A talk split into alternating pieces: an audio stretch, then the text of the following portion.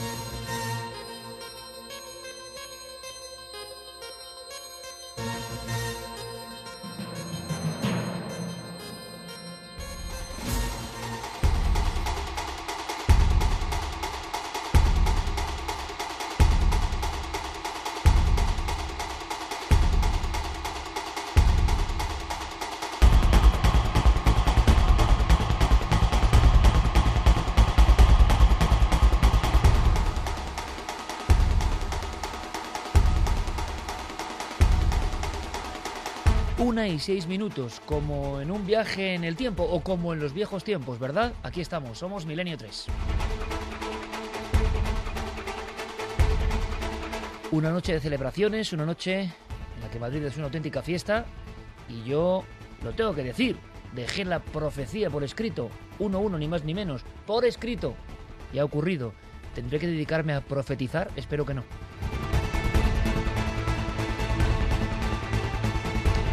En fin, con la marea rojiblanca inundando cada recoveco de esta ciudad, nosotros estamos dispuestos a desconectar, por lo menos durante las próximas tres horas, y conectaros o reconectaros con misterios interesantísimos. Misterios que a veces vosotros contáis mejor que yo, mucho mejor que yo. ¿Sabéis por qué? Porque tenéis alma de periodistas, de tituladores, de ir al meollo, cosa que yo no suelo hacer, ¿verdad? Diego Zapatero decía, parece ser la cara de una niña. Y remarcaba, con un simple, qué miedo. Hay personas como Farale que decían una niña con un parche en uno de sus ojos. Otros afirmaban, yo veo una niña con un biberón. Apuntaba María Jesús, hace unos pocos minutos en las redes sociales. Quizá una muñeca tuerta. Otras personas, como Corredor Tony, van un poquito más allá. Yo veo una cara degollada o algo así.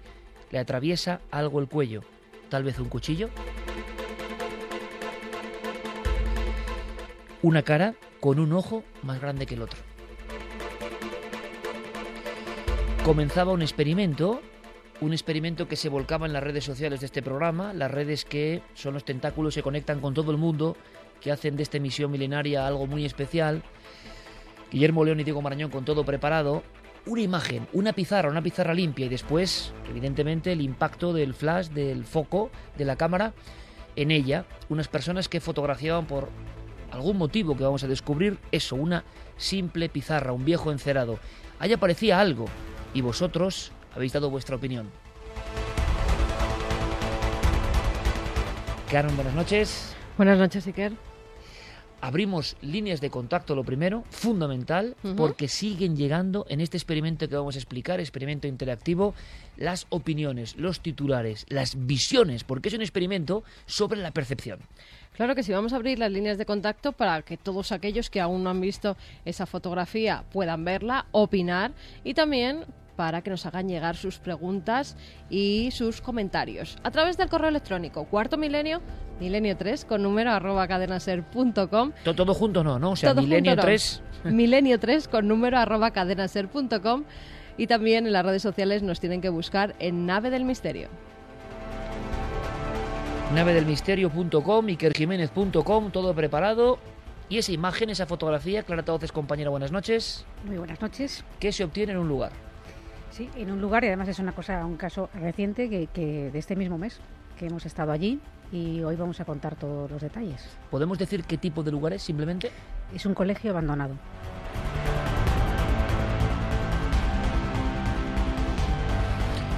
Más cosas en este sumario, en esta especie de índice para que sepáis que, que no podéis faltar en esta noche tan llena de emociones, tan llena de misterios, tan llena de secretos. Diego Marañón, compañero, buenas noches. Hola Iker, buenas noches, ¿qué tal? Un congreso, una serie de eminencias y cosas muy sorprendentes. Ha sido seguidor de excepción. Sí, ha sido un congreso que ha sido más que un congreso, ha sido yo creo que la muestra de un cambio de actitud a la hora de hablar del asunto de las experiencias cercanas a la muerte. Una reunión, Iker, en la que se hizo patente yo creo que una apertura de miras, una apertura de conciencia e incluso y esto cuando se escucha en boca del protagonista te aseguro que impresiona bastante, vimos cómo profesionales de la medicina reconocieron eh, una cierta conversión en sus creencias después de haber estado experimentando e investigando en torno a este asunto. Asunto que está plenamente de moda. Esta misma semana, eh, Telecinco emitía una serie que a nivel televisivo se ha convertido en el fenómeno de los últimos seis años a nivel de audiencia, que se llama Resurrección y que habla del regreso supuesto de un niño a la vida.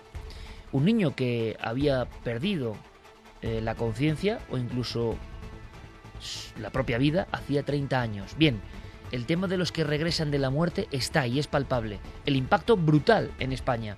Por tanto, no estaba preparado, pero es perfecto el clip.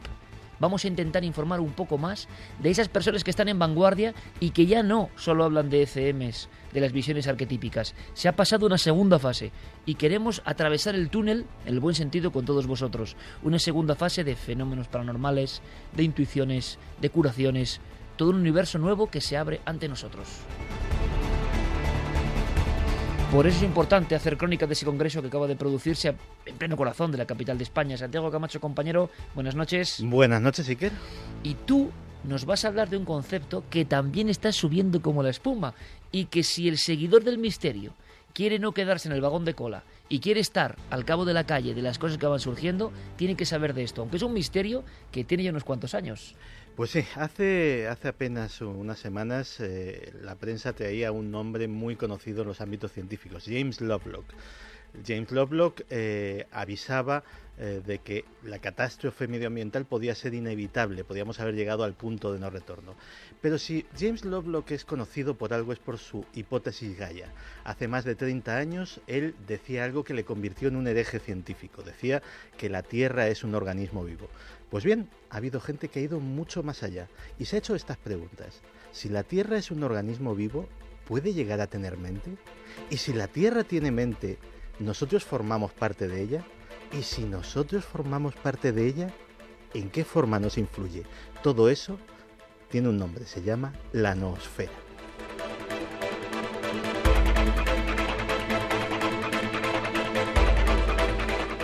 Apuntad el término desde ya. Viene de antiguo, pero por algún motivo que vamos a explicar, está en la cresta de la ola. Nosfera.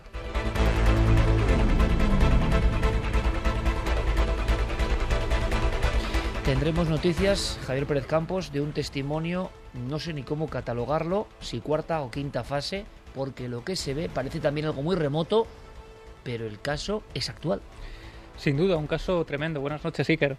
Vamos a conocer el caso de un niño, un niño de 12 años, que durmiendo en un sofá, en mitad de la madrugada, escucha que una voz desconocida le llama por su nombre y en ese momento algo le toca el hombro y le despierta. Lo que allí, lo que ve Iker es algo sorprendente. Justo esta noche vamos a hablar de personas que volvieron del otro lado y quizá también tengamos que hablar de seres que vuelven de otros mundos.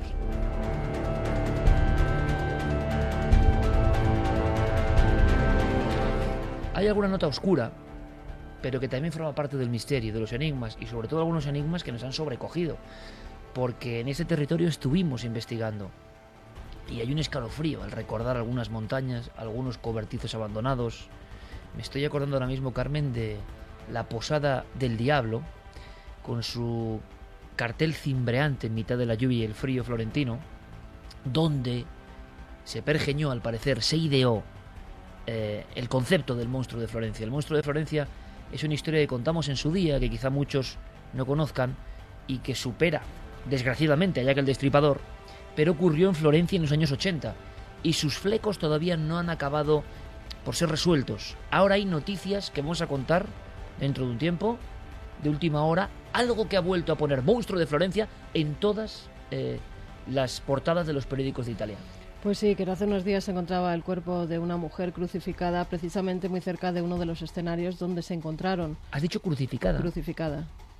Donde se encontraron algunos de los cuerpos, estaba muy cerca donde se encontraron esos cuerpos de jóvenes que habían muerto a manos del monstruo de Florencia. Enseguida, ese término eh, llegó a la cabeza y a la portada de todos los periódicos florentinos y de la gente que paseaba por allí, porque eh, tenía rasgos casi idénticos a los que se produjeron hace ya 40 años por esa misma zona. Unos asesinatos que durante los 10 últimos años se vienen produciendo de mujeres solas, desnudas y crucificadas en el campo.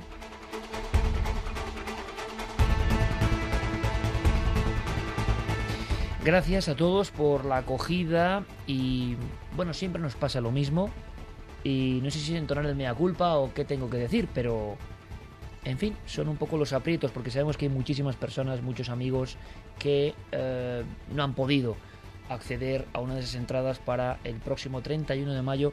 Todo este equipo estará en Mérida. Por circunstancias propias del aforo, eh, es el que es apenas estarán allí mil personas y es verdad que es un evento tremendo, pero para Milenio 3 mm, se queda casi pequeño. Eh, la acogida ha sido maravillosa, los amigos de Extremadura se han volcado, muchos han hecho llegar sus protestas y es normal, porque en apenas 20 segundos se agotaron las entradas que mm, la sede en Extremadura quiso, tuvo a bien, y también fue por una petición mía, que pudieran ser accesibles para otras personas de fuera de España.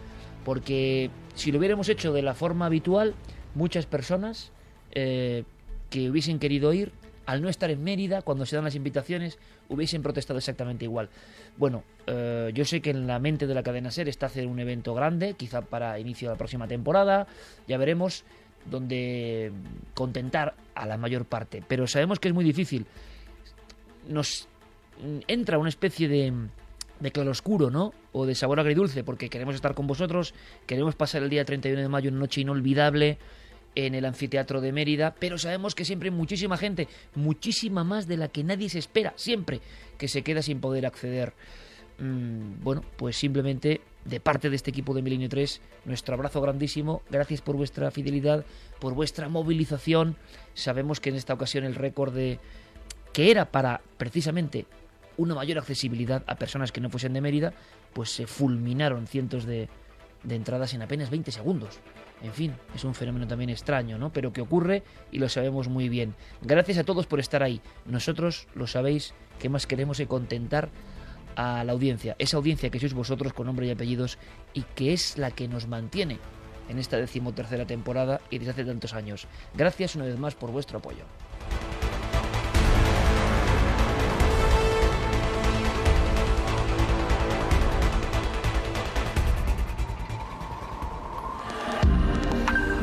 Nunca antes habías estado tan cerca de lo desconocido. Milenio 3. Cadena Ser.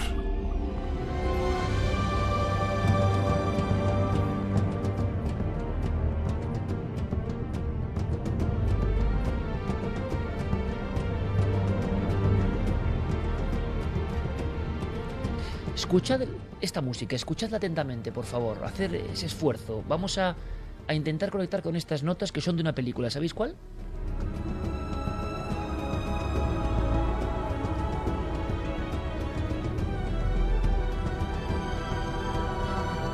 ¿Vosotros lo sabéis, por cierto? ¿Os suena? Sí. Sí, ¿Cuál es? Dragonfly. ¿no?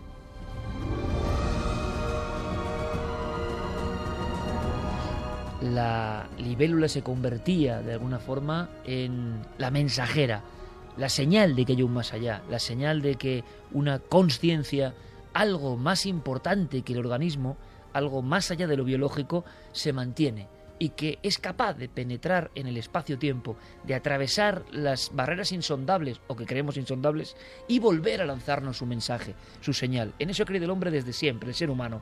Bien, vamos a hablar, y por eso Noel Calero, junto a Fermín Agustí, al otro lado del cristal de la nave radiofónica del misterio, la ponen. Y no es casual, porque esta película de 1997, con Kevin Costner como protagonista, tuvo un impacto fuerte. Hablaba de esas em, cuerdas que se entrelazan más allá de la vida.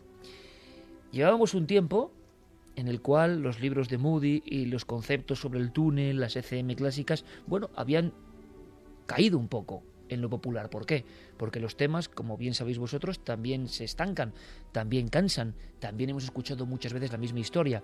Y aunque es una historia que nada puede superar, yo creo, porque nos habla del espejo del otro lado, resulta que ya lo dábamos casi por hecho. Un lado de la sociedad creía profundamente en que esas experiencias significaban el acceso a otra conciencia, o a la auténtica conciencia que vive envuelta en la carne y que no se entera realmente de lo que es la última verdad, y por otro lado, una gran parte de la sociedad había acabado convencida de lo siguiente, una serie de parámetros puramente biológicos racionales se activan en el cerebro y se provoca esa especie de ilusión. Y ahí teníamos, hasta el año 97 digo, esa división absoluta. La ilusión, todo es explicable mediante pura bioquímica cerebral, o los que piensan que hay otra cosa. Esa división, como siempre, ha tenido sus rozamientos, sus fallas. Justo en el 97, es curioso, empiezan algunos doctores una lentísima revolución. Empiezan a posicionarse, empiezan a no dar la espalda a Raymond Moody, que fue un poco incluso casi mm, alzado como, como una víctima, con la OPA incluso también puesta de la Inquisición moderna. Doctores empiezan a decir, ojo, que eso no es solo una ilusión. Y en los últimos 15 y 17 años se ha ido avanzando, proyectos diferentes en diferentes países. Pero hacía mucho tiempo que en España no teníamos una representación de estas personas a la vanguardia. Un buen amigo de este programa es, digamos, el abanderado de este movimiento, el doctor Gaona. Pero el doctor Gaona tenía varios ases en la manga. Algunos va a sorprender. No estaba en el guion y lo ha comentado y nos hace especial ilusión. Vamos a desvelar parte, solo parte de ese secreto esta noche, si os parece. Pero caramba, la ocasión era muy buena, ¿no? Especialistas internacionales de gran prestigio y que dieron el paso, como Pizarro y sus hombres, trazaron una línea y la saltaron. Sabían que podían correr peligro sus carreras, su prestigio, pero muchos eran protagonistas de experiencias cercanas a la muerte, o muchos tenían familiares y testigos de los cuales no podían dudar. Y entonces se alinearon en esta corriente extrañísima médicos, forenses, neurocirujanos, neuropsiquiatras, a favor de que hay otra cosa. Nuestro compañero Diego Marañón ha sido cronista virtual de toda esta historia. Esta es su crónica, no tiene desperdicio.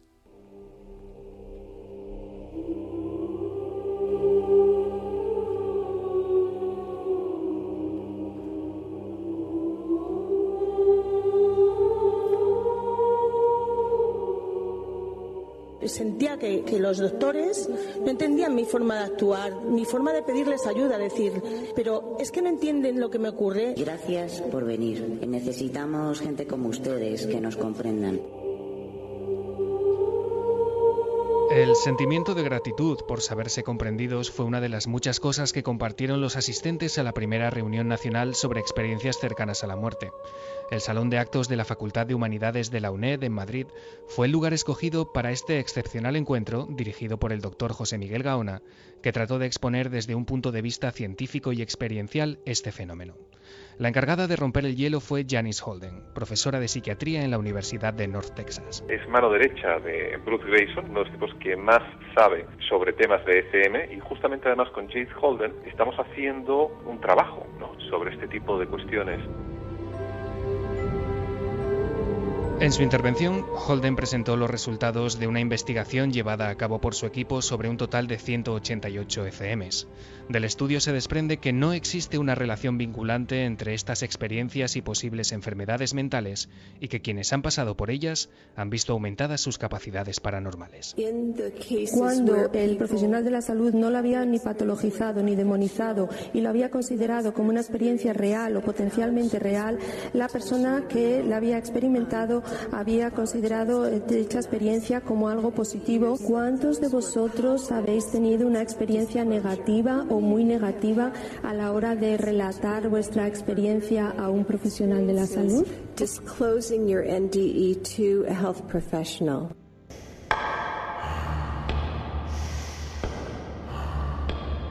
José Miguel Gaona tomó a continuación la palabra para esbozar algunas nociones básicas en torno a la conciencia y al importantísimo papel que ésta juega en el ámbito de las ECM. Es muy probable que las improntas de la conciencia, debido a nuestros campos electromagnéticos sobre lo que ocurre en derredor, quede una impronta, quede una huella nuestra después de perder la vida. Gaona avanzó además algunos aspectos de un ambicioso estudio sobre premoniciones y ciertos experimentos realizados durante el proyecto ALMA, una investigación que acaba de llevar a cabo un equipo de cuarto milenio en varias cuevas prehistóricas de Cantabria y que próximamente conoceremos en detalle. Intentamos averiguar una serie de cuestiones interesantes. ¿Cómo era el cerebro de nuestros ancestros? ¿Tendrían sensación de conciencia? ¿Tendrían experiencias cercanas a la muerte? ¿Qué es lo que sentían? ¿Cómo sentían esos cerebros? Nos llevamos una grandísima sorpresa. Sus cerebros muy probablemente serían muy parecidos a los nuestros, por no decir prácticamente idénticos. Quizá tendrían menos tecnología, pero pensaban, sentían y su conciencia derivaba, como un barco en el mar, de la misma manera.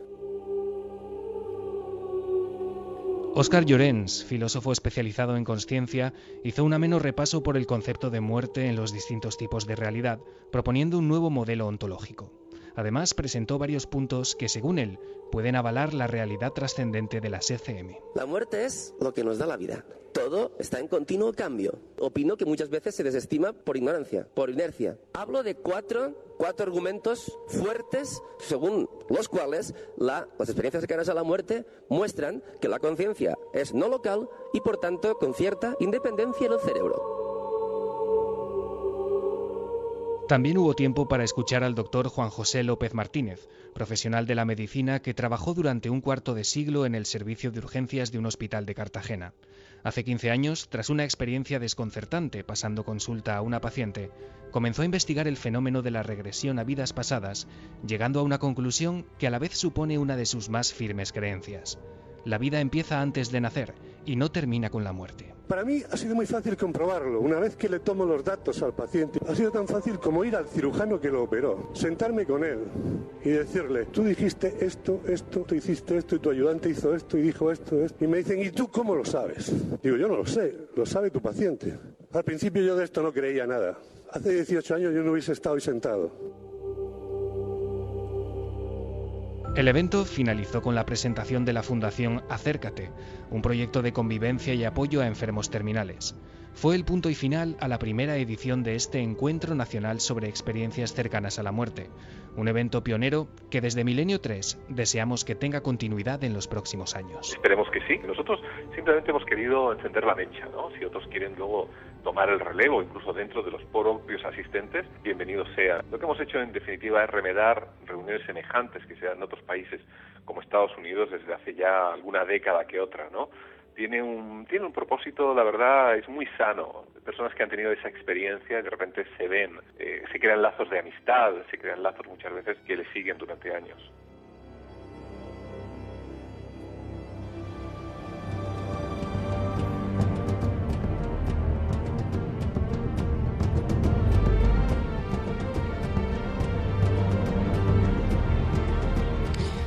Simplemente como curiosos, que es lo que somos, es interesante apoyar nuestro oído en ese bloque, en ese muro que nos conecta con los que saben, con los que tienen amplia experiencia, con los que podemos llamar científicos. Y digo espiar amablemente para saber en qué están. Y algunos, desde luego, sin temor al que dirán, están en unas coordenadas muy próximas a la membrana del misterio. Ya no es hay vida más allá de la vida, sino que algunos doctores, después de experiencias personales como hemos escuchado, se atreven a decir algo igualmente misterioso o más misterioso. Me parece un hermosísimo título. La vida comienza antes de nacer.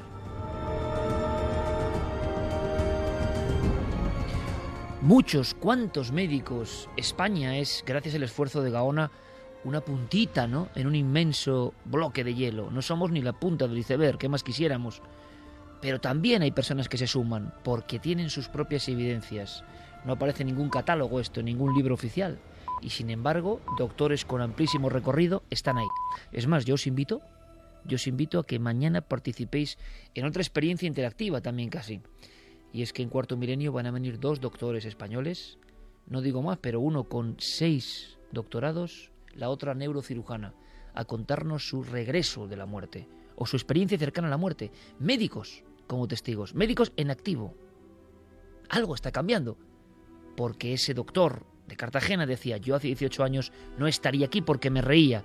Yo os aseguro que como periodista curioso del misterio, nunca hubiese pensado, nunca habría imaginado dos médicos en la televisión contando, yo lo viví. No estoy hablando de teoría, de lo que yo creo. Yo lo viví. Viví esa interfase. La conciencia como algo no local. La conciencia como no solo algo residente en el cerebro. Es decir, la mente no solo es el cerebro. La mente es algo mucho más extraño que puede acompañarnos desde antes del nacimiento y posiblemente nos acompañe después de la muerte. Todo esto que son absolutos tabúes están ya en congresos universitarios como el que acaba de capitanear el doctor Gaona y yo siento una enorme alegría, porque no sé la verdad, pero sé que esto sí embarga y emociona a muchos doctores, por algo será, compañeros. No sé qué opináis vosotros. ¿Se habla de revolución silenciosa o no tan silenciosa? Bueno, y a mí me parece también reseñable que esto haya tenido lugar en el interior de una universidad, que sea la que ha dado cobijo a este congreso vanguardista donde se han dado la mano, médicos, filósofos, yo creo que todo tipo de vertientes para intentar vertebrar una misma cosa, no una misma cosa que quizá desde un solo campo de visión sería casi inabarcable o sería imposible de, observar. Y lo que me parece muy interesante es, eh, hablaba Siker, por ejemplo, de doctores que han investigado en, este, en estos casos de experiencias cercanas a la muerte.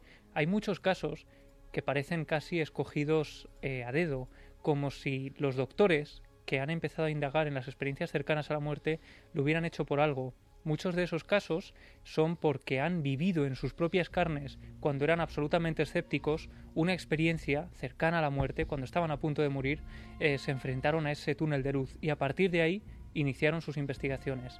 Parece que a veces el fenómeno escoge eh, con cierta exactitud a la persona a la que le ocurre.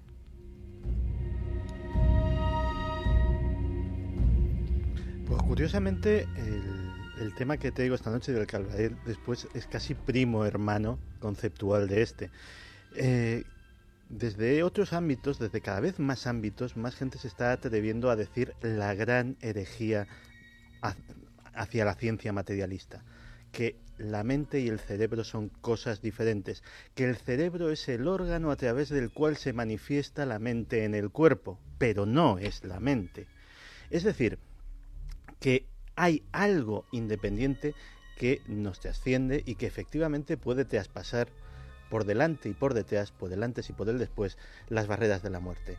Y fíjate que sin destripar nada de mi tema, cuando decías qué está cambiando, hay mucha gente que piensa que algo está cambiando, que algo externo a nosotros está poniendo una semilla de cambio en todos y cada uno de nosotros, que en unos fructifica más, en otros menos, en otros absolutamente nada, pero que realmente hay un proceso, hay un proceso de cambio. Luego explicaré en qué consiste y qué lo puede estar provocando.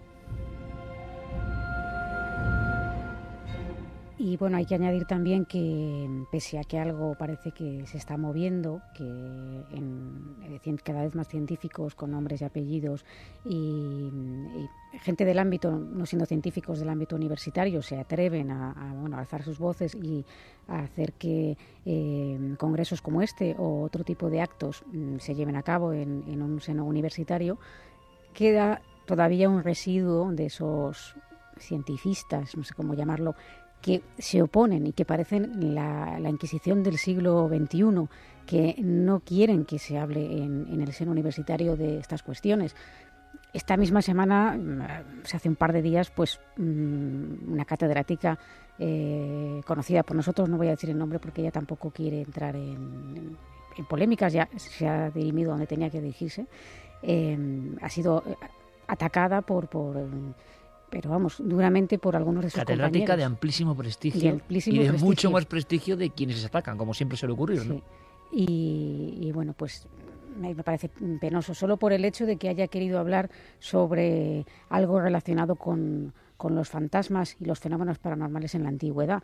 Eh, como elemento histórico. Como elemento histórico. Que evidentemente son parte de la historia por supuesto, y elemento simbólico y desde unas perspectivas mm, antropológicas y con un, amplio eh, currículum para hacerlo. Es decir, que si no lo puede hacer ella, ¿quién lo puede hacer? Pero es que aunque hubiera tenido esta, esta mujer una experiencia ella misma de ver un fantasma, nadie tenía por qué recriminarla nada y su currículum no iba a ser eh, peor porque hubiera tenido una experiencia como esta. Yo creo que algo está cambiando, que precisamente el doctor Gauna pudo contar con tanta gente que vivía esas experiencias, que contaba a nivel científico esas ECMs, porque en cierta forma ya han dado varios el paso. Varios científicos, entre ellos el doctor Gaona, que cuando nosotros lo conocimos era un escéptico recalcitrante, un escéptico que no se creía nada mm, que tuviera que ver con lo extraño, con lo que no se pudiera explicar científicamente en un laboratorio, si él ha cambiado, ¿por qué no pueden cambiar otros?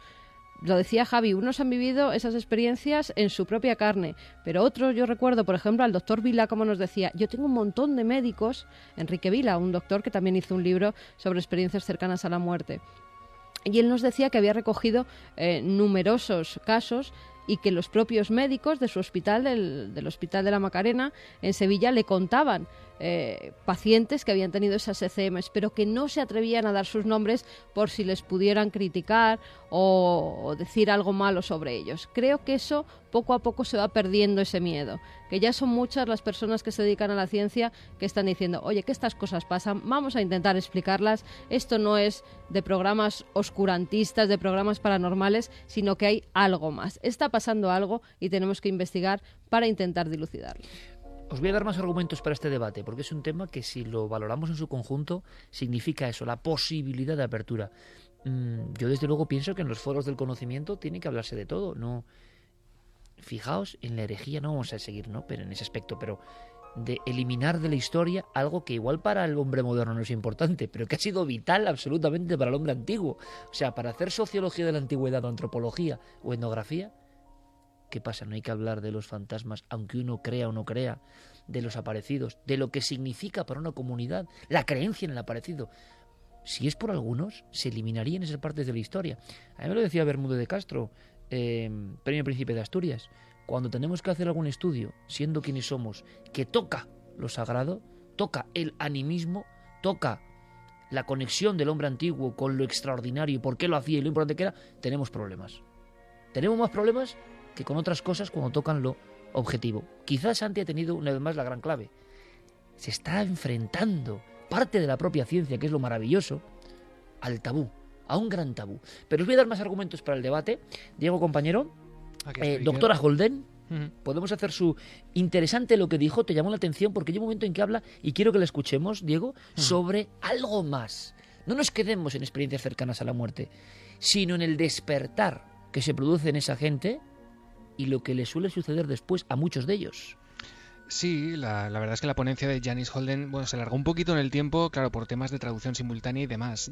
como te he dicho en el reportaje, ella es eh, profesora en psiquiatría de la North Texas University, está colaborando con el doctor Gaona en una serie de proyectos y parte de las tesis de Holden se basan en lo que sienten los pacientes que han pasado por ECMs. Ella afirma que lo que ellos sienten, esas percepciones, son absolutamente reales, pero que por otro lado no pueden, no se pueden explicar, no pueden haber sido causadas de ninguna manera por procesos sensoriales normales. ¿Por qué? Porque su cerebro eh, estaba apagado, estaba absolutamente eh, eh, inhabilitado para, para, digamos, ser portador o ser la causa de esas sensaciones. De ser esto cierto, Iker, se demostraría que la conciencia y el cuerpo físico funcionan de manera independiente. Fíjate que esto que se dice tan pronto supone una auténtica revolución. Es aquí donde el gran tabú, como dice Santiago. Es aquí donde se aproxima a las tesis del doctor Gaona y ella también daba una serie de claves eh, ella presentaba mm, una investigación hecha a casi 200 pacientes que habían pasado por ECMs. Ella presentó todos los datos, todas las estadísticas,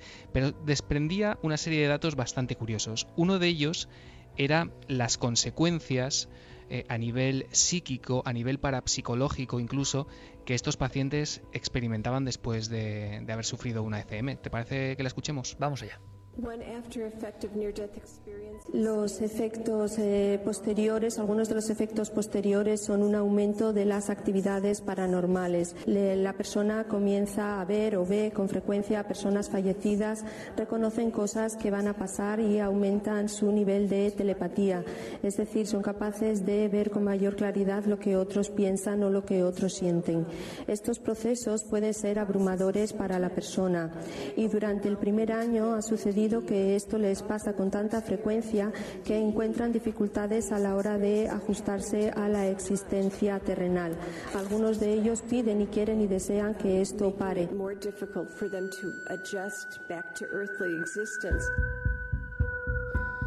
La doctora, la psiquiatra, algunos quieren que esto pare no veamos solo al testigo de la FM como algo pasivo que vive una experiencia que algunos aseguran que está dentro del cerebro, una especie de ilusión óptica. Casi nos han hecho creer a todos.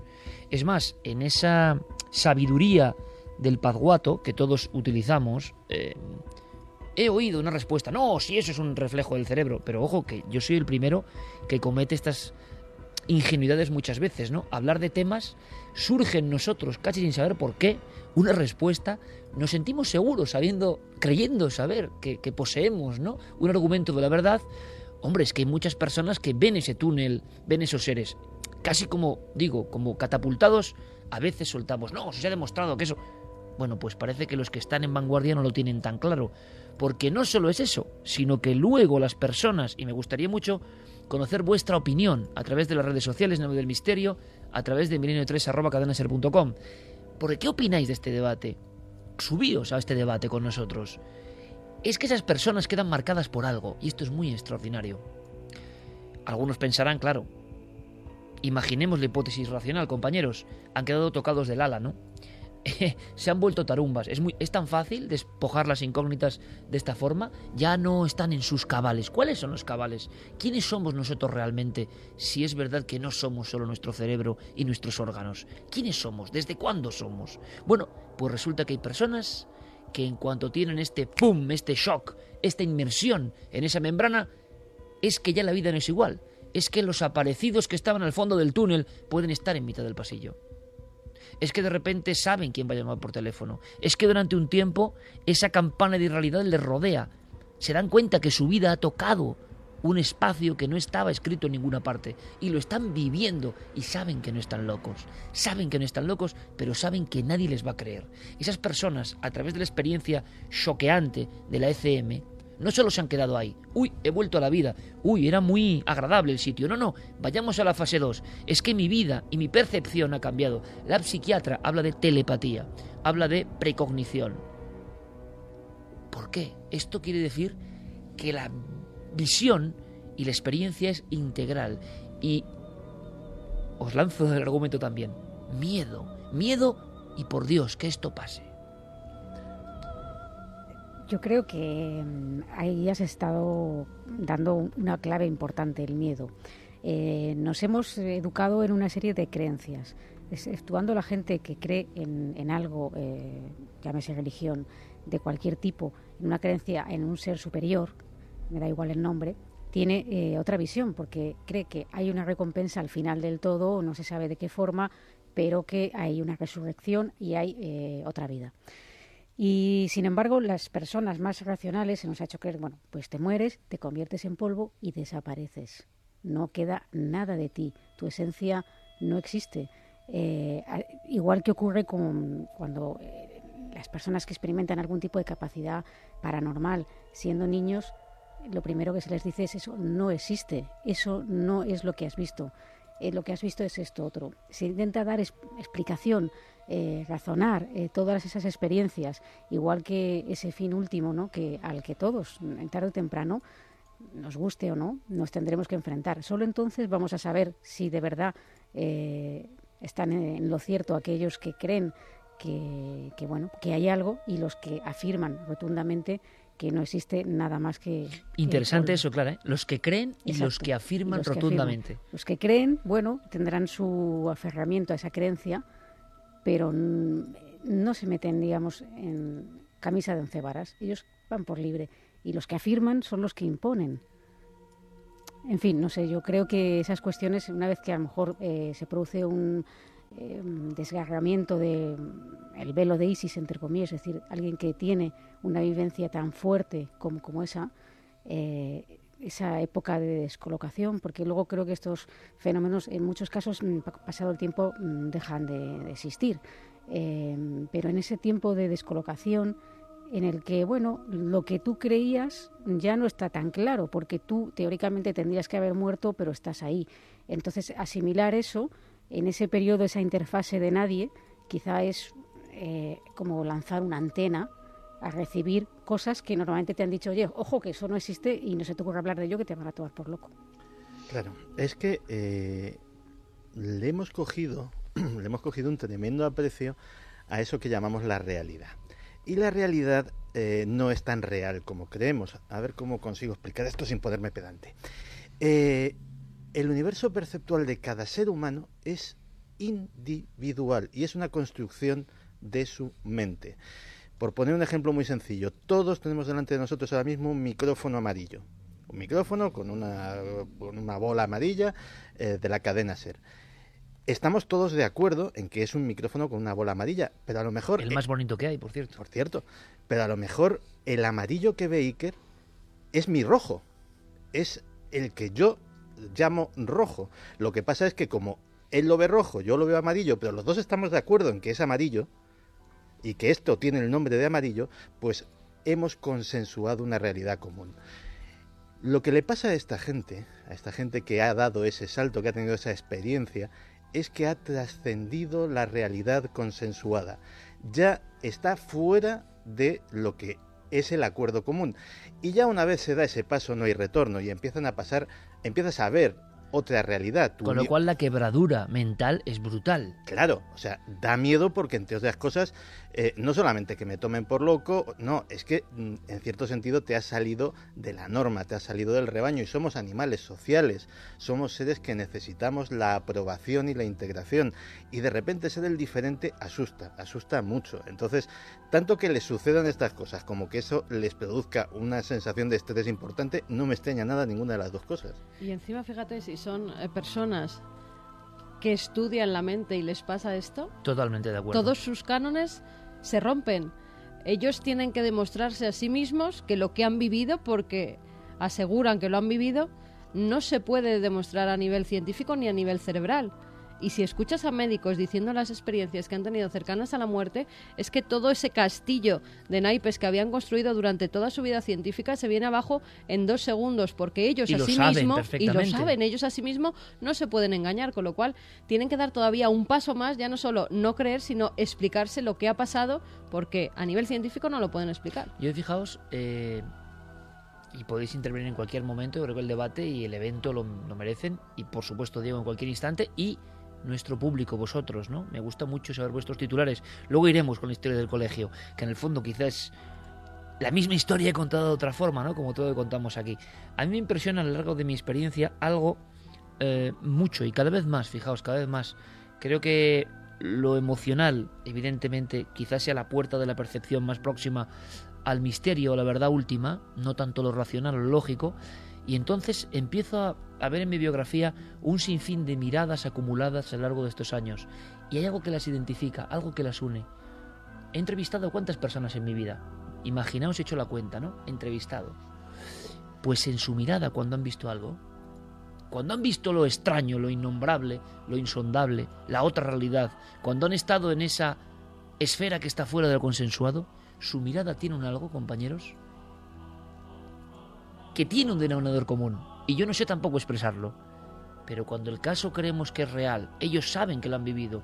Y los casos, ojo, son de una dinámica muy diferente.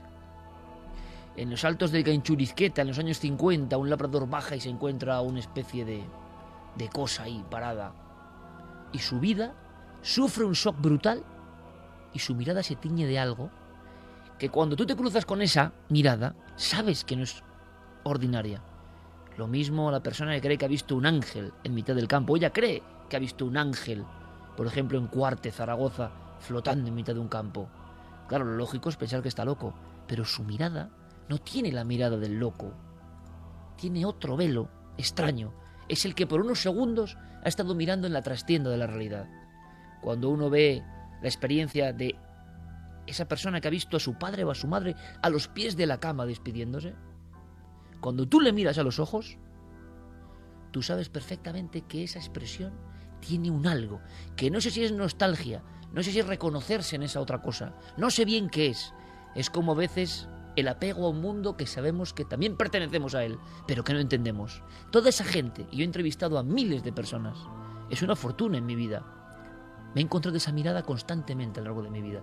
Y quizá, como yo he creído que esa mirada es verdad, no he seguido más que empeñándome en esa labor, como entendiendo que todos nosotros también tenemos que ver con eso, que en momentos de nuestra vida hemos sufrido shocks, cada uno a su forma.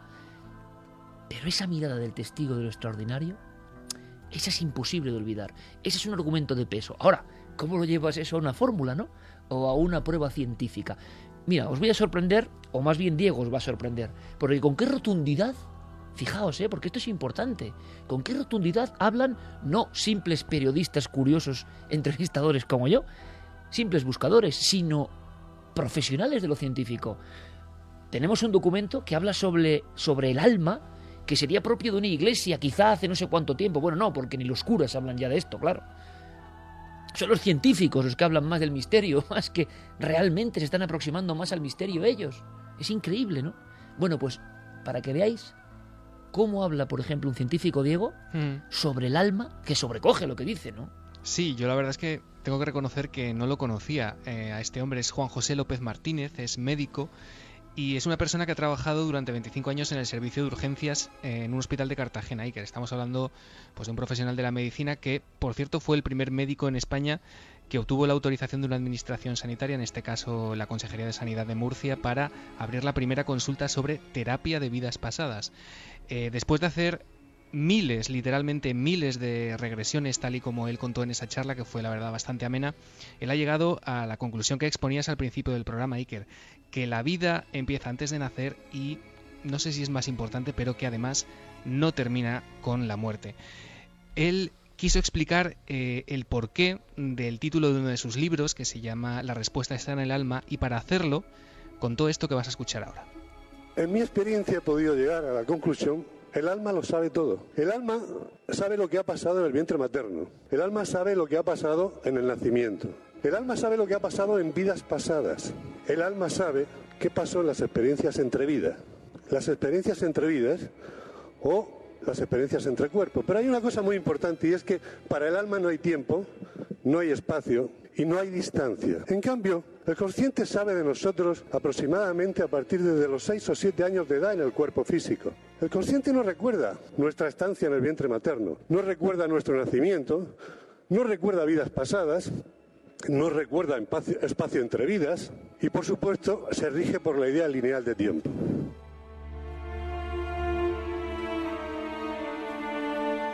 Una y 53, esto es Milenio 3 en la cadena Ser, una noche muy especial.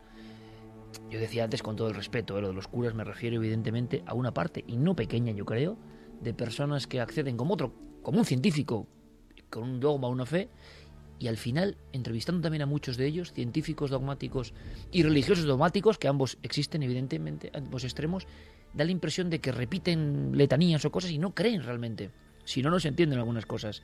Y entonces tenemos a médicos, o sea, científicos, trabajando en el shock de las urgencias. Imaginaos, amigos, lo que ha visto este doctor, que te hablan del alma, claro, con una profundidad y con un shock y con un impacto que no me extraña que el público diga, eh, este sí que lo cree, ahora sí que lo creo si te hablan como de, de cuadernillos sin vivirlo y sin creerlo de verdad, pues no tiene la misma fuerza. Entonces es curioso este solapamiento, ¿no? Personas en España, lo estamos viendo con nombres y apellidos, que están trabajando en esto y que están convencidos. La palabra alma, la palabra alma en boca de científicos, médicos.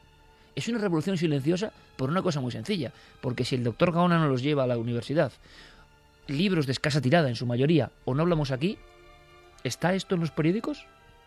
¿Esto es tendencia? No. No interesa a nadie. Y quizá no interesa porque nos cuesta concebirlo en un mundo donde tenemos la mente completamente cuadriculada, donde todo tiene que estar en perfecto control. De repente hablar de algo que es el alma, que no tiene espacio, que no tiene tiempo, que no tiene cuerpo, es algo absolutamente inconcebible y que, y que nos cuesta entender, ¿no? Pero ¿cómo tiene que ser el impacto de algunas de estas personas cuando se encuentran con, con esto que es tan imposible y tan increíble, cuando el punto de no retorno, eh, después de vivir esa experiencia, eh, el cambio más evidente es la pérdida del miedo a la muerte. El gran tabú, yo creo, del siglo XXI, para ellos es algo anecdótico y no solo eso, sino que para muchos de ellos incluso la vida en sí ya no tiene el mismo valor. Decían que eh, estaban tan bien, tan tranquilos, tan a gusto, tan esa sensación de paz en ese supuesto túnel que cuando regresaban aquí eran incapaces de, valorarlo eh, como habían estado allí. No era una sensación imposible de repetir, decían algunos. Quizá eso es ese estado de plenitud del alma, como decía este doctor. Vamos a escuchar de nuevo al doctor, porque es rotundo, ¿eh? Entrevistaremos en profundidad. Decía algo más que quizá tenga que ver con lo que yo he dicho de la mirada, la incomprensión del que ha traspasado esa barrera. El mayor problema de las personas que han tenido una experiencia cercana a la muerte, ¿saben cuál es? que no encuentran a quien contárselo. Se ha dicho aquí que se desarrollan sensaciones, o sea, capacidades paranormales, sensibilidades, sí, pero hay una que la desarrollan desde que abren los ojos. Y es que mirando al que tienen enfrente saben si pueden contárselo o no. No sé si estarán de acuerdo las personas que han tenido esas experiencias. Entonces, el interlocutor válido es fundamental para este tipo de pacientes, para que puedan contar lo que les ha pasado.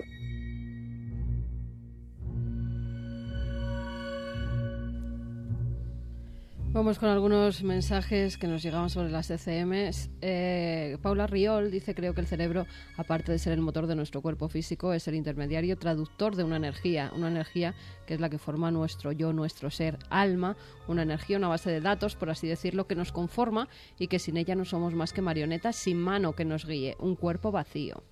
Mar nos decía, imagina cómo ubicar en tu día a día experiencias de este tipo y saber que de alguna manera quedas estigmatizado ante la sociedad.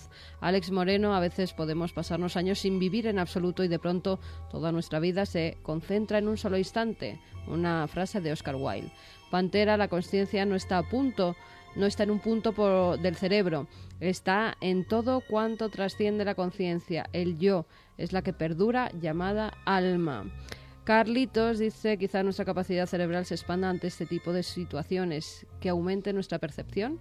Borja dicen que la CCM es química cerebral, pero ver lo que pasa cinco pisos por encima de uno no hay química que lo haga. Despertaferro, y si estudias en las radiografías del cerebro durante la CCM para captar las zonas activas y aplicarlo en usos omniscientes.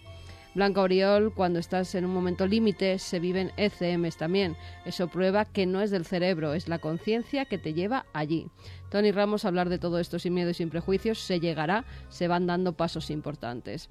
A rebuscando, dice Platón, decía que el cuerpo es la cárcel del arma y la encarnación era transitoria y contraria a su destino. Mildred, yo creo que tendríamos que tener más miedo a la vida que a la muerte, por muy mal que esto nos suene. Claudia Domingo, cuando estamos muertos, el cuerpo está muerto, pero el alma sigue viva y va más allá. Jarama se sabe de ECMs que no hayan sido positivas. Ale dice todas las ECM cumplen el mismo patrón o depende de la religión de la persona que la vive. En general, dicen los expertos, a nosotros, la inmensa mayoría, el 95, el 97% son positivas y hay algunas que son extremadamente negativas, como entrar también en eso que decían los sabios de todas las culturas, ¿no? Que hay una especie de dimensión paralela muy luminosa, muy plena, y otra, pues como muy infernal. Evidentemente hablar del alma o de dimensiones como cielo e infierno, de inmediato el gran público, las personas del siglo XXI, van a rechazar cualquier argumento pensando que se habla de religión. Lo asombroso del asunto es que la religión vino después. Estos fenómenos estaban bastante antes en el ser humano y la religión parece que es una forma de intentar entenderlos, ¿no? que han estado siempre ahí. Y curiosamente no ha habido cultura en la faz de la Tierra que no haya hecho esa división, esa división entre un lugar de luz y un lugar de sombras, que es lo que también aparece en estos momentos límite. Tenemos muchísimos más contenidos. Esta noche es especial, hay mucha actividad, así que vamos rápidamente con el boletín de noticias de la cadena Ser y después regresamos con un montón de cosas en esta noche de alma, esta noche de emociones, esta noche de investigación del misterio. Bye.